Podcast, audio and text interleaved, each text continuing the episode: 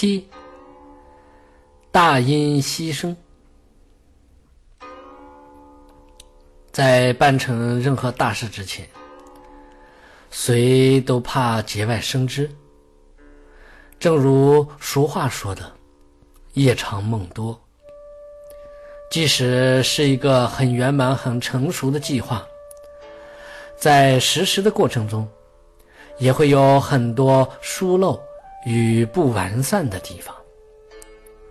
如果把计划提前说出去，这件事就有可能遇到种种意料不到的情况，甚至可能导致彻底的失败。因此，一个具有智慧与懂得取舍的智者，在事情没有成功之前。是绝对不会在别人面前随便、轻易的宣扬的。世间人有种种想法、种种目的，如果没有分清谁怀有司马昭的篡夺之心，谁怀有嫉妒心，谁怀有阴谋之心，而轻易把自己心中的秘密、重大的谋划。早早泄露给别人，那些别有用心的人，会不会给自己筹谋的大事带来一个又一个障碍呢？北宋时，李允哲在军中举行酒宴，忽然武器库起火，李允哲照样饮酒作乐，宴会。没有停下来。过了一会儿，火灭了。李允哲秘密派人拿着公文到瀛州，用茶叶箱子运载武器。不到十天，烧掉的武器都补足了。人们压根都不知道这件事。枢密院弹劾李允哲不停宴。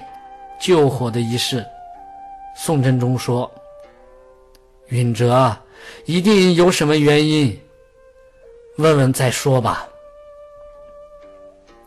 李允哲回答：“武器库防火措施是十分严密的，这里正举行宴会，那里失火，必定是奸人干的。如果停宴救火。”就不知要发生什么意外的事了。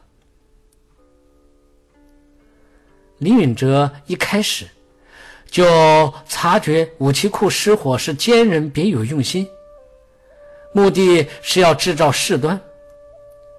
看透这个阴谋后，李允哲把计划藏在心里，表面照样饮酒作乐，暗中已将事情安排妥当。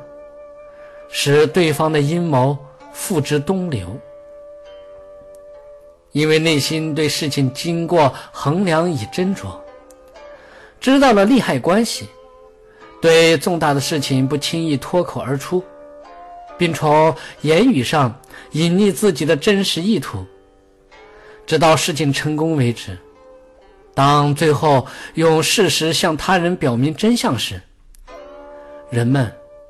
也会对你由衷的敬佩，这就是大音希声、大象无形的智慧。因此，我们要常常反省自己，不经思索而脱口而出造成的过失。只有不断的修正自己、提醒自己，才能养成一种良好习惯。这样。不论做任何事情，如果成功了，别人会因为你的运筹帷幄而由衷的佩服你；反过来，朝阳行事，事情即使成功了，别人也因为你的筹谋众所周知，而把这件大事看成是无足轻重的小事。更何况，事情若不成功，大多数人都会认为你只会夸夸其谈，不办实事，并给别人留下很浮夸的印象。知道了这样的道理，承办任何事情的时候，你还会轻易的在大众面前大肆宣扬吗？